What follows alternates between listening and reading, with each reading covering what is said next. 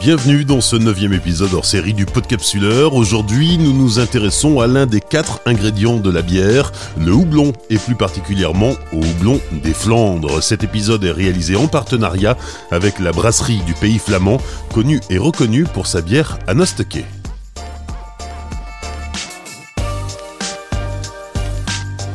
Hors série numéro 9, la Copu Nord, coopérative de planteurs de houblon des Flandres. Historiquement, en France, il y a deux grandes régions productrices de houblon, l'Alsace et la Flandre. Pourquoi? Eh Bien, tout simplement parce que historiquement aussi, c'est dans ces deux régions qu'étaient implantées les brasseries, bien avant le renouveau brassicole que nous connaissons depuis une quinzaine d'années. Alors, imaginez qu'en Flandre, il y a eu jusqu'à 250 hectares de houblonnières.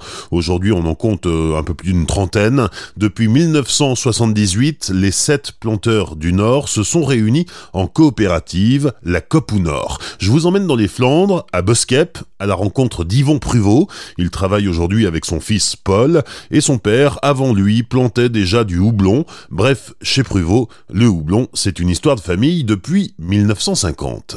Le comble de l'histoire, c'est que euh, le jour où mon père a planté du houblon, c'était le seul qui en avait pas.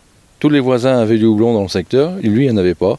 Et puis il avait dit, bah, pourquoi moi je ne mettrais pas du houblon comme les voisins? Et puis aujourd'hui, c'est l'inverse. Tous les voisins, il n'y en ont plus, et puis nous, on en a encore. Et alors toi, Paul, tu reprends le flambeau familial. Aujourd'hui, tu bosses avec ton père Au départ, c'était pour faire comme papa, on savait pas trop pourquoi. Et puis après, ben, bah, on tombe dedans, et puis on se prend de passion pour ce qu'on fait, et, et c'est parti. On continue, on va essayer de continuer. Pourquoi pas développer, à voir. C'est quoi le, le métier de houblonnier? C'est un beau métier. C'est déjà un très beau métier, pas toujours facile. Parce que bon, on- je veux pas dire qu'on se bat, mais euh, on a quand même la nature en face, donc euh, on sait pas forcément influer dessus. Mais après, il y a des beaux moments à vivre. hein, euh. Le plus dur moment, c'est le printemps. 15 mars jusqu'à fin mai, c'est un grand afflux de travail. Et une fois qu'on arrive au mois de juin, on commence à, à souffler un peu. Et puis bon, bah, le plus grand bonheur, c'est la récolte. hein. Une fois qu'on arrive à la récolte, euh, on met toutes les machines, on a l'odeur, on a, on a le résultat et on est heureux d'arriver. Parce que la récolte, c'est quand même assez, un travail assez épuisant. On a quand même pour un mois de travail. Mais bon, euh, c'est quelque chose qui est. faut le vivre. faut le vivre. Et bon, on a des ouvriers, on a des salariés qui viennent nous aider. euh, bon, tant que tout se passe bien comme ça, je veux dire qu'on se retrouve pas que à deux à faire le travail, ça va. Bon, maintenant, c'est vrai que la main-d'œuvre, c'est quelquefois un peu difficile à trouver. Bon, euh, on fait avec. hein. On fait avec. On se rencontre aujourd'hui euh, euh, dans la houblonnière. hein. On est entouré par, euh, les, par les poteaux sur lesquels vont se hisser les, les, lianes de houblon. Si on prend le, le- le calendrier et qu'on déroule une année de, de houblonnier, comment ça se passe? On va peut-être partir de la récolte. La récolte, c'est en septembre? Oui, la récolte c'est en septembre, donc une fois qu'on a fini la récolte, ben, la- toute la, le terrain reste en repos végétatif, donc on laisse toute la végétation prendre son, son milieu. Euh, donc actuellement, on voit que tout est bien vert, euh, c'est comme un pâturage. Euh, au printemps, on fait le travail du sol, on nettoie le, tout le plan, on taille, euh, on remet tout en place. Tout ça, ça démarre à partir du 15 mars. On met tous les fils tuteurs et puis fixés en haut, fixés en bas. Donc il y a quand même 5000 fils tuteurs par hectare. Et à partir du fin avril, début mai, c'est l'enroulage. L'enroulage, c'est une période très délicate parce qu'il faut au moins 10 personnes. Parce que c'est un travail très fastidieux. Il faut se baisser, c'est 3 pouces par fil. euh, les conditions météo, bah, il faut s'adapter. Une fois il fait très chaud, une fois il fait froid, une fois il fait du vent. C'est pas le plus intéressant de la culture. Je veux dire, une fois qu'on a fini l'enroulage et qu'on ait fait le, le premier tour, parce que c'est pareil, quand le houblon, euh, quand il fait très très très chaud, le houblon peut faire euh, 10 cm par jour.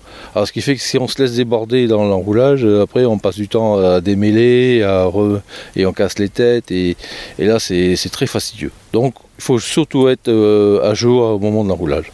Vu la surface, euh, c'est plus compliqué que celui qui a que 1 hectare. Bon forcément, euh, il faut, faut être là quoi, faut être présent. On enroule la, la liane autour du fil de métal. Elle va mettre combien de temps pour arriver au, au- au sommet des fils? Bah, normalement, il fait les 6 mètres. euh, si on enroule fin avril, fin juin, il doit être en haut. Donc il fait 6 mètres en deux mois. Donc ça va très très vite. Ça dépend aussi des conditions météo, hein, mais euh, pour crois bien, il doit être en haut à fin juin. Oui, parce que comme tous les agriculteurs, on est tributaire quand on est houblonnier de, la pluie et du beau temps. La pluie et du beau temps, c'est tout à fait. Bon, l'idéal, c'est les, pieds dans l'eau et la tête au soleil. C'est une, plante, le houblon, qui est euh, très euh, aquaphile. Euh, il lui faut beaucoup d'eau, il lui faut beaucoup de soleil. Qu'est-ce qu'il lui faut pour pousser? Oui, oui, il aime bien l'eau il faut de l'eau de façon à la base. Donc ici, on a des terres un peu argileuses qui retiennent l'eau. Et, le soleil aussi, mais ce qu'il y a, c'est qu'on ne peut pas avoir trop d'eau non plus, parce qu'ensuite, on a l'apparition du mildiou, des maladies euh, qui peuvent arriver. Donc euh, il faut trouver un équilibre, mais bon, ça, on compte sur la météo du Nord pour avoir un peu un équilibre, euh, soleil, pluie, bien qu'aujourd'hui, on a quand même des longues périodes du même temps. C'est-à-dire, euh, quand il commence à sécher, bah, il fait sec pendant longtemps, et quand il commence à pleuvoir, ça n'arrête plus. Donc c'est un peu ça qui, change les donnes. Mais on, a l'impression que la plante s'adapte aux conditions météorologiques euh, du nord. Du coup, Paul, le houblon, c'est une, plante vivace, un peu coriace, mais quand même très fragile. Oui, coriace, oui aussi. Fragile, ouais, forcément. Ça a beaucoup de mal avec le vent. C'est assez sensible au niveau maladie. Bon, il n'y a pas une liste de maladies qui est très longue, mais euh, les causes d'apparition sont assez facilement réunies. Faut toujours bien la suivre, bien regarder, bien interpréter ce que l'on voit. Mais bon, on a, la on a du coup de la chance. Moi, je trouve que c'est une plante qui vit vraiment. Contrairement à un blé où vous passez avec le semoir et puis vous faites bien vos traitements régulièrement. Le houblon, il faut toujours regarder, toujours analyser, toujours le suivre, euh, guider les têtes qui quittent le fil. Euh, c'est une culture qui vit. La satisfaction qu'on a quand le houblon arrive en haut, c'est que chaque plan a été touché par la main de l'homme. C'est pas juste un traitement euh, grossier, c'est on a pris une attention pour chaque plan. Ça, je trouve ça formidable. Ici, chez Pruvot, vous, cultivez en conventionnel. Qu'est-ce que ça veut dire? Conventionnel, ça veut plus dire grand-chose. C'est surtout de manière raisonnée qu'on cultive, c'est-à-dire qu'on apporte euh, à la plante ce qu'il lui faut au moment où elle en a besoin. Euh, ça vaut le cas pour tout ce qui est les éléments nutritifs et ça vaut le cas aussi pour euh, sa protection. Par exemple, on va pas s'amuser à acheter des doses phénoménales de produits, on va juste utiliser la bonne dose ou une demi-dose de manière préventive et puis bah, s'il se passe rien, bah, c'est tout, tant mieux pour nous. Et puis sinon, on réajuste plus tard. Quand je parlais de la fragilité euh, du houblon, je pensais au moment de la récolte. En fait, on, charge le tracteur avec les lianes et tout de suite, il faut courir au séchoir parce qu'il faut que euh, les, cônes de houblon soient séchés le plus rapidement possible. On coupe le houblon au champ et de là ensuite, il faut vite aller à la, à la cueilleuse pour tout trier. Et puis les cônes de houblon, ensuite, il faut les sécher le plus rapidement possible. Déjà parce que comme c'est entreposé en tas pour éviter qu'il ne chauffe, et justement cette chauffe dans le tas va dégrader tout ce qui est les acides alpha et surtout les huiles essentielles nécessaires au brasseur. C'est ça que le brasseur recherche dans le et si on lui vend euh, entre guillemets du foin, bah, le brasseur il reviendra déjà pas l'an prochain et il va pas être très content de notre produit.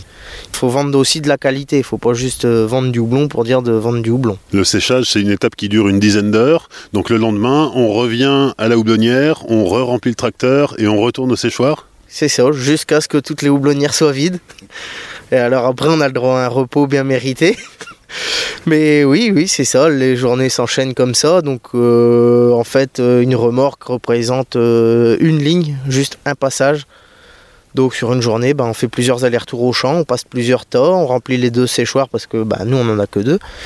Et puis ensuite le soir euh, c'est le séchage. Et puis euh, le lendemain matin, il faut être capable de juger si le houblon est bien sec, s'il a bien été reventilé, réhumidifié pour ensuite euh, vider le séchoir et puis le presser. Qu'est-ce qui pousse ici dans les Flandres? Bah, Chez Pruvot, comme sur le reste de la coopérative, c'est notamment des variétés d'origine anglaise. On a deux ou trois variétés euh, allemandes très connues, mais euh, ouais, principalement de l'anglais, puisque le climat est sensiblement le même.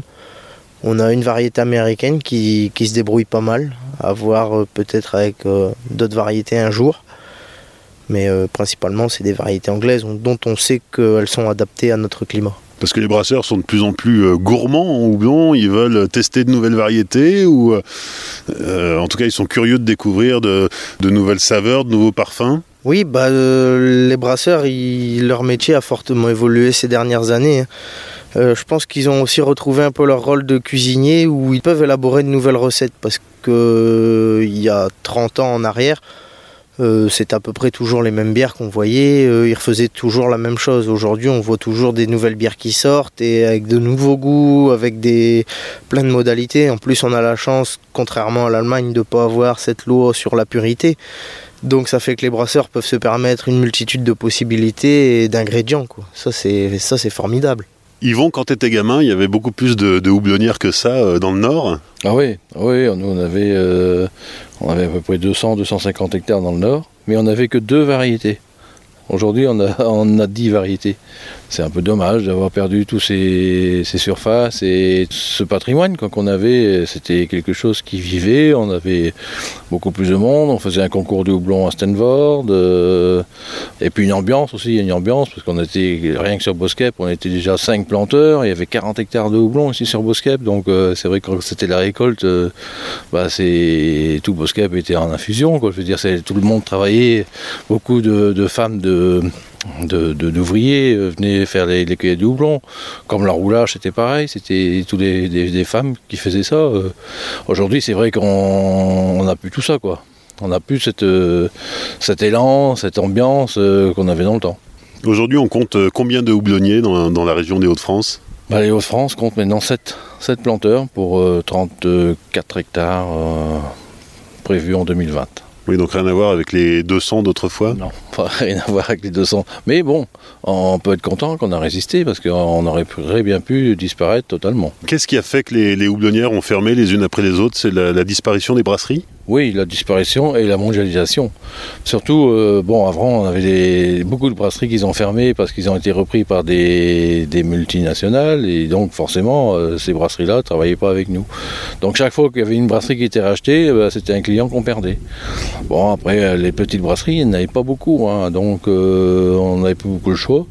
Et on travaillait avec des négociants allemands qui achetaient notre houblon mais bon, forcément, euh, ils achetaient au prix qu'ils voulaient. Quoi. Donc nous, comme on n'avait pas beaucoup de choix, ben, on était obligé de leur laisser euh, au prix qu'ils donnent, parce que c'est pas un produit qu'on sait faire autre chose avec. On ne sait pas le donner à manger aux cochons ni aux vaches. Donc euh, c'est vendre ou rester avec. Je me rappelle, dans le temps, en 85, on a encore eu une prime, une prime de l'État ou de l'Europe, je ne sais plus comment c'était, pour détruire les, les houblons qu'on avait cueillis, qu'on avait récoltés.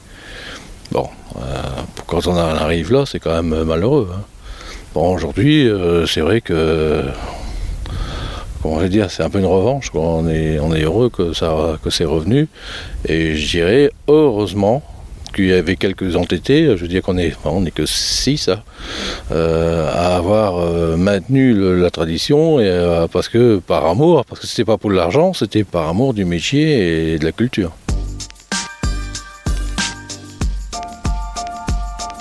Le petit surnom du houblon, c'est l'or vert L'or vert, oui.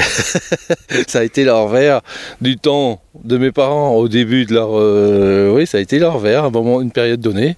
Mais après, ça a été l'or noir.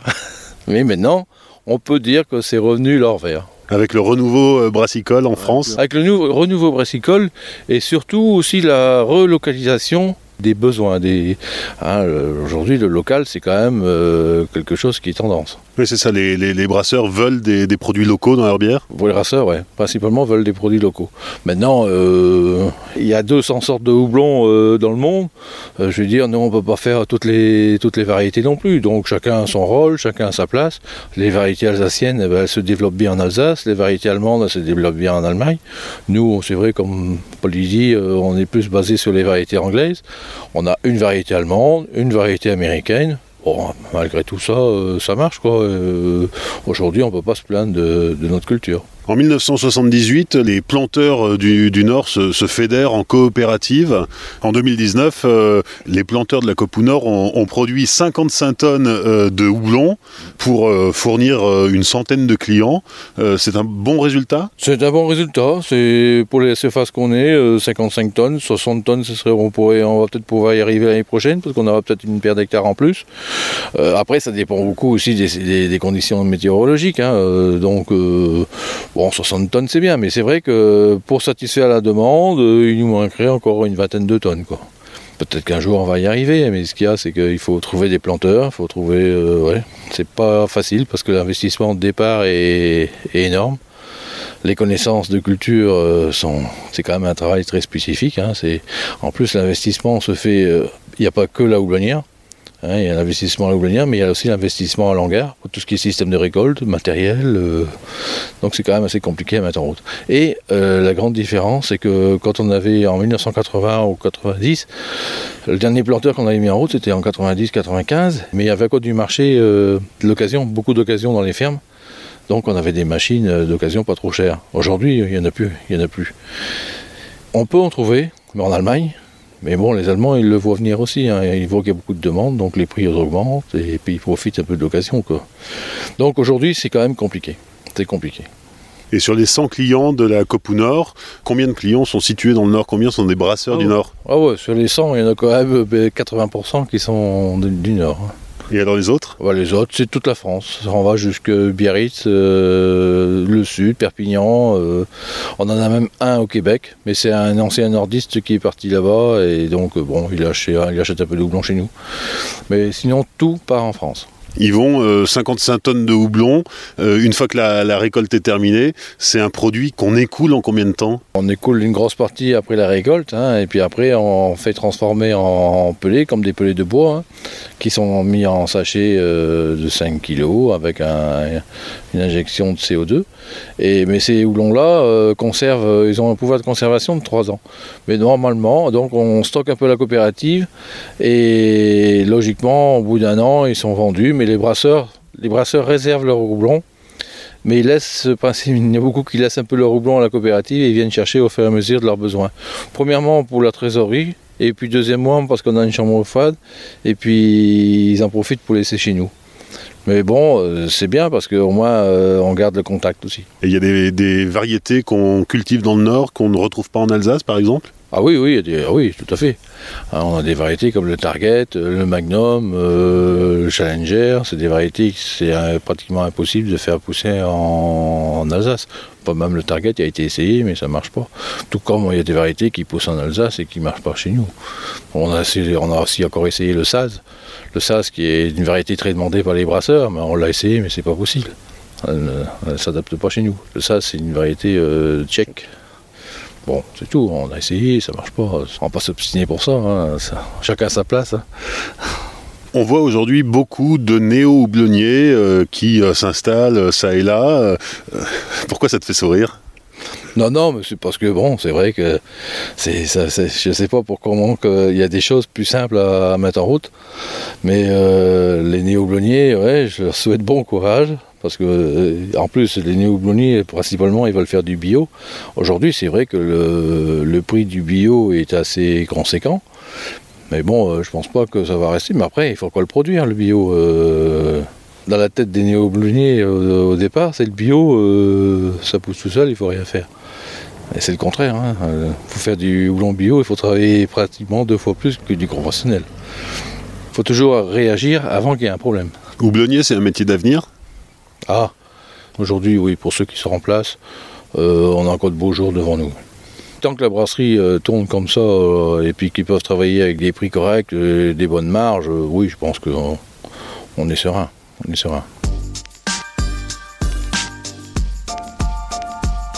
On a quitté la, houblonnière de Boskep pour euh, rejoindre Blaringhem, à une trentaine de kilomètres de là, où euh, se tient le, la, brasserie historique d'une belle et grande maison, la brasserie du Pays Flamand, où nous reçoit euh, Mathieu Lezen, l'un des deux fondateurs. Bonjour Mathieu. Bonjour Olivier. On vient de parler houblon avec Yvon Pruvot. La COP Nord, cette coopérative de houblonniers, est l'un des principaux fournisseurs de la brasserie du Pays Flamand, et ça c'est historique. C'est historique et assez naturel, hein, puisque comme tu le disais, les houblonniers sont à à peine 30 km d'ici. Et euh, bon, la bière reste un produit, euh, doit rester un produit local, traditionnel. Et effectivement, euh, Coupou Nord est un excellent partenaire dès le départ, dès le, début de la brasserie il y a 12 ans, tout de suite, vous avez mis avec Olivier Dutoit, ton associé, le, houblon des Flandres dans vos bières. Alors exactement. Et pour te donner la petite histoire aussi, avant même de faire nos bières, euh, nos, bières pilotes, euh, on est allé voir des, houblonniers, euh, alors pas Yvon à l'époque, mais des houblonniers de la Coupe Nord pour savoir quelles étaient les, variétés et ce qu'on pouvait retirer aussi des variétés locales. ce qu'on a fait avec notamment la, première brassine, je m'en souviens, parce qu'effectivement, on est connu pour Anostoké, mais la bière historique, c'est la brassine. Et la première brassine blonde était faite avec du Strisselpalt, qui est une variété très locale et, et qui marche plutôt bien. Oui, la brassine, c'est la gamme très traditionnelle, très terroir de la brasserie du Pays Flamand. Effectivement, on a commencé avec euh, cette marque-là, qui est une contraction de brassin, euh, là où on fait la bière, et de racine, en lien avec euh, bah, notre fierté d'être flamand. Voilà, parce qu'on est en Flandre française, et du coup, on a quelques aspects culturels qui nous sont propres, et, voilà, on voulait, on voulait rendre hommage à nos racines flamandes. Bah, du coup, naturellement, on, fait des bières qui sont plutôt 100% avec des houblons, des houblons flamands. Alors après, le succès de la Nostoké a, pris le dessus, mais euh, grâce aussi aux blonds américains qui, vont donner le côté aromatique aux bières. Mais euh, il n'empêche que la Brassine reste notre gamme de bières traditionnelles, ancrée sur le terroir et donc naturellement avec des houblons locaux. Qu'est-ce qui fait la spécificité des houblons flamands? Alors je dirais que euh, ce qui plaît euh, avant tout, c'est leur belle tranche d'amertume. Alors c'est vrai qu'on va pas retrouver euh, les, saveurs florales et, et, fruitées des houblons américains. Il n'empêche qu'en fait, là où, enfin moi j'adore ça personnellement, hein, euh, ces, houblons flamands qui vont donner euh, ce côté un peu herbeux euh, et, surtout encore une fois l'amertume, cette chose là qui, qui rend la bière tellement attrayante et tellement rafraîchissante. Aujourd'hui c'est vrai que la, tendance c'est plutôt d'avoir des bières qui soient florales, dans lesquelles on retrouve des notes de fruits, etc. Mais avec du, houblon euh, des, Flandres, on a quelque chose de, plus rustique. De plus rustique. Maintenant, euh, les houblonniers euh, s'adaptent aussi. Hein. donc, je, j'ai en tête, par exemple, notre brassine blonde qui est brassée qu'avec du houblon cascade des Hauts-de-France, de chez Coupou Nord. c'est vrai que le cascade, par exemple, c'est un houblon très très à la mode. Alors, on va pas retrouver toutes les caractéristiques de, son cousin américain, mais il n'empêche qu'on va retrouver quand même, et, c'est après, c'est le brasseur qui va réussir aussi à extraire le côté aromatique qui peut euh, euh, ressortir de, ces variétés-là. Donc en fait, euh, aujourd'hui, sur la brassine, c'est pas une bière uniquement amère et sans intérêt. Au contraire, justement, on arrive à, mettre en musique, le brasseur arrive à mettre en musique saveurs, ses saveurs locales. Ça veut dire qu'avec la même variété de houblon, du cascade, on n'aura pas le même rendu selon qu'il ait été cultivé aux États-Unis ou dans les Flandres. Et non, et non, le terroir est partie prenante dans cette histoire-là. on, a, on a eu l'occasion de visiter les houblonnières euh, américaines.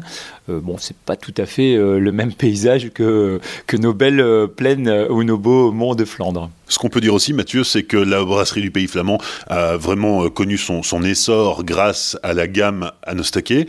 Aujourd'hui, vous voulez revenir à la tradition avec en, relançant la, gamme Brassine. Hein, la, triple va arriver en fût au mois de mars.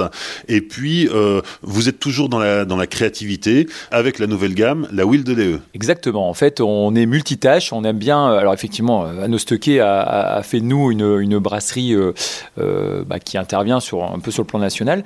Mais euh, on, se sent aussi un peu les gardiens du temple, quelque part. Et, brasser des bières traditionnelles avec des houblons locaux. Avec, ça, nous semble essentiel aujourd'hui où on parle bah, du développement durable.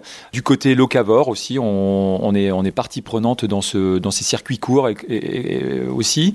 Euh, et, on veut remettre, on veut redorer le blason de la Brassine. Et Enfin voilà, je pense que euh, on a une belle bière là qui était un petit peu mis dans l'ombre de sa grande sœur la Nostoké, mais je suis sûr qu'elle a beaucoup d'atouts et puis effectivement bah, avec la Fière que vous connaissez aussi et la Will de Léeux, on peut laisser part plus à notre créativité. Voilà, je pense qu'avec la brasserie du Pays Flamand, on arrive, alors je vais pas dire le contraire, hein, mais on arrive à, à satisfaire tous les palais, mais un retour aux sources est souvent important. Mathieu, on a parlé du cascade. Quelles sont les autres variétés qui interviennent dans les différentes recettes des bières de la brasserie du Pays Flamand? Alors, euh, on est fan, nous, euh, toujours pareil, hein, sur la gamme Brassine notamment. Euh, dans la Brassine triple, il y, a, le Challenger qui nous plaît beaucoup, Brewers Gold aussi, et le Magnum qui va nous donner cette belle tranche d'amertume assez, assez reconnaissable. C'est des espèces qui, à l'époque, étaient, je pense, produites en, Angleterre et qui sont arrivées ici dans, les Hauts-de-France. Mais je pense qu'elles elles se plaisent bien à notre terroir et elles nous le rendent bien. ah, je pense qu'après, il euh, y, a un vrai regain euh, de, la brasserie, de la brasserie artisanale et locale. je pense que les houblonniers enfin c'est même sûr, hein, on, le sait, replante aussi, continue de replanter. Il y a, des néo euh, des néo blonniers qui s'installent. Donc ça, ça va, ça va dans le bon sens parce qu'effectivement aujourd'hui, euh, si on veut être locavore, euh, on peut pas satisfaire tout le monde. Donc il y, a, une prise de risque à, faire vis-à-vis des houblonniers qui doivent planter peut-être un peu plus et des variétés peut-être plus à la mode, même si nous on reste attaché à ces, à, ces, à ces variétés qui ont fait leur preuve ici dans la région. Pour terminer, Mathieu, on, va dire quelques mots de, la nouvelle gamme Will de Léeux. Alors, c'est pas une bière, deux bières, trois bières, mais c'est carrément sept bières. C'est ça. On a un peu simplifié la gamme, puisqu'en fait, euh, donc le principe de la bière Will de Léeux, ce sont des bières euh, d'exception euh, qui sont vieillies à minima un an dans des barriques qui ont contenu auparavant des, euh, bah, soit des alcools euh, voilà, français, armagnac, euh, cognac, ou des grands crus. et donc, on a voulu simplifier un peu la gamme parce que c'était pas, pas bien simple. Et du coup, là, effectivement, on a un barley wine vieilli en fût de spiritueux. On a la triple donc une bière blonde euh, brettée qui est vieillie en grand cru de Bourgogne. Euh, nous avons des bières sour qui commencent à être à la mode, donc des bières acides, pour lesquelles on a rajouté des fruits. En fin de compte, euh, alors croyez pas que c'est des bières aux fruits comme on, peut trouver dans le commerce traditionnel, c'est plutôt des bières où on va chercher l'acidité du fruit. Donc on a une, une sour cassis que je recommande particulièrement. Qu'est-ce qu'on a d'autre On a on a un stout euh, vieilli en fût euh, de Bourbon. L'idée, c'est de garder ces, produits euh, à la gamme, mais je, le répète, hein, ce sont des brassins uniques, puisqu'une fois qu'on a fait notre brassin, qu'on l'a fait vieillir, bah, la barrique, souvent, elle ne sert qu'une fois ou deux maximum, et on, essaye toujours de trouver des nouvelles combinaisons passionnante d'ailleurs euh, entre euh, la bière, entre voilà notre matière première et, euh, et la barrique. Voilà. Donc on est toujours à l'affût. je lance un appel hein, si, si, jamais vous avez une belle barrique chez vous, on est preneur. Quelles sont les bières qui servent de base à ces bières d'exception? Alors au début on utilisait des bières parmi notre notre carnet de recettes. là en fin de compte, en fonction du, de la barrique qu'on reçoit, on, va adapter notre recette. Donc il n'y a jamais la même recette puisqu'en fait chaque barrique quelque part a, a sa personnalité et euh, on part du principe que c'est à nous, brasseurs, d'adapter notre recette aux arômes et à la combinaison qu'on pourra avoir en, définitive. Et quand tu dis que ce sont des, one-shots, ça veut forcément dire qu'on est sur des petits volumes? On est sur des petits volumes, alors on essaye de faire euh, par lot de, de, 20 hectolitres, euh, donc 2000 litres. Donc effectivement, c'est des, des, petits lots qu'on segmente donc sur des bouteilles 75 centilitres qu'on voudrait voir apparaître par exemple sur les, les tables des chefs, parce qu'aujourd'hui, avec, avec nos gammes vieillies, même avec celles des autres, hein, je suis pas c'est pas du 100% brasserie du pays flamand, mais avec, euh, avec nos bières, on peut faire euh, un repas, on peut accompagner un repas au même titre que le vin, quoi, clairement. Voilà. Et après, bah, il y a le fût, parce qu'effectivement, euh, bah, nous, nous, on trouve qu'il n'y a rien de plus convivial que de partager une bonne bière autour d'un bar. Donc voilà, on, conditionne aussi en, en fût.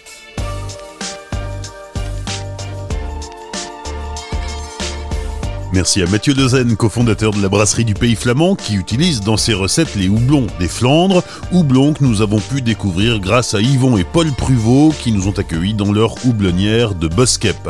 Cet épisode a été produit en partenariat avec la brasserie du Pays Flamand, que je remercie pour son soutien. Vous pouvez bien sûr découvrir la houblonnière de Boskep en images sur les réseaux sociaux du Podcapsuleur, Facebook, Twitter et Instagram. N'oubliez pas aussi de laisser un commentaire et 5 étoiles sur Apple Podcast, et bien sûr liker, partager et commenter sur les réseaux. Enfin, souvenez-vous, l'abus d'alcool est dangereux pour la santé, alors savourez, mais sans forcer.